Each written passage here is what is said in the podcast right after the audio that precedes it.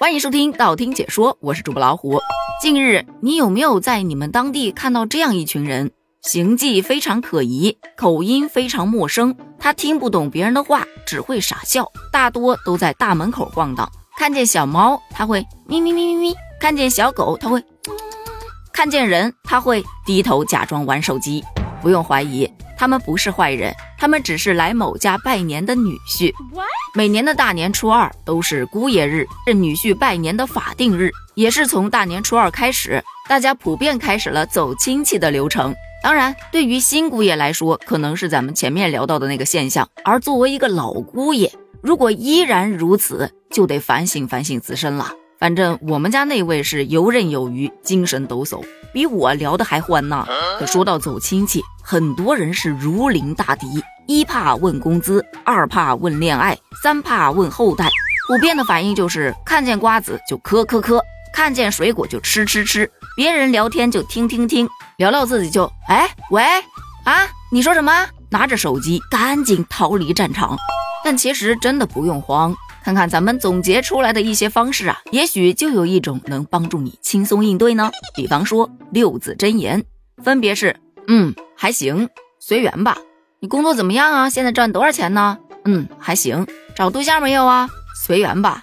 这个呀，就有点类似糊弄学，不管别人问什么都 这个嘛，那什么 不清楚。完了之后一定要加上一句：阿姨吃菜，阿姨吃瓜子。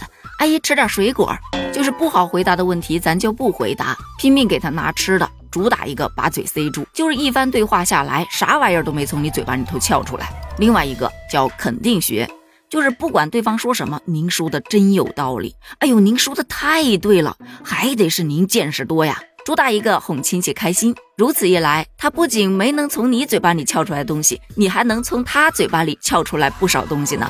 有异曲同工之妙的，还有捧哏法，也是专听他讲，然后在旁边煽风点火啊？是吗？哎呦，这也太那个了吧！哎呦，我听着都替您生气。哎，当时您是怎么面对的呀？这个方式的精髓就是聊到兴起的时候，还得抓把瓜子儿，对方是讲的唾沫横飞。你是瓜子皮磕的满天乱飞。那除此之外，还有一个卖惨法，只要对方起个话头，就拼命的卖惨。哎，这工作太难找了，投简历都没人看。你要不我说呢？大城市真的太难混了，房租高就算了，上个班还要坐好几个小时的车。你说好不容易找着工作吧，天天加班。您看看我这头发少了不少呢。再这样下去，别说结婚了，女朋友都找不着。如此一来，他反过来可能还要安慰你两句，自然也就不会多问别的啦。但据网友推荐啊，最好用的应该属于反问法，它呢一定要配合着糊弄学一起用。就这个吗？那您家呢？就不管对方问什么问题，你给他反问回去，对方就巴拉巴拉的开始讲。说白了就是把话题交给跟你聊的人，引起他的兴趣，让他来说，这样自己就变成倾听的一方了。那至于想不想听，听了多少，完全取决于自己。左耳朵进，右耳朵出，又有何不可呢？当然，如果实在不想聊，可以采用尿遁法。不好意思，我去上个厕所。有孩子的就更好解决了。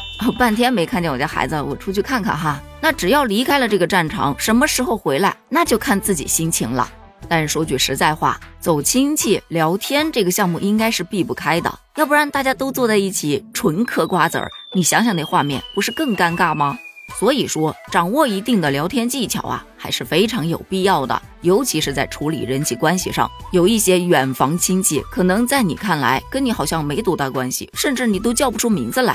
但是对于父母来说，是他的兄弟姐妹呀，咱多少也得顾及一下父母的感受，真不能像网上给到的那些短视频一样，张嘴结束亲戚话题，或是对的亲戚哑口无言，这样真的就没必要了。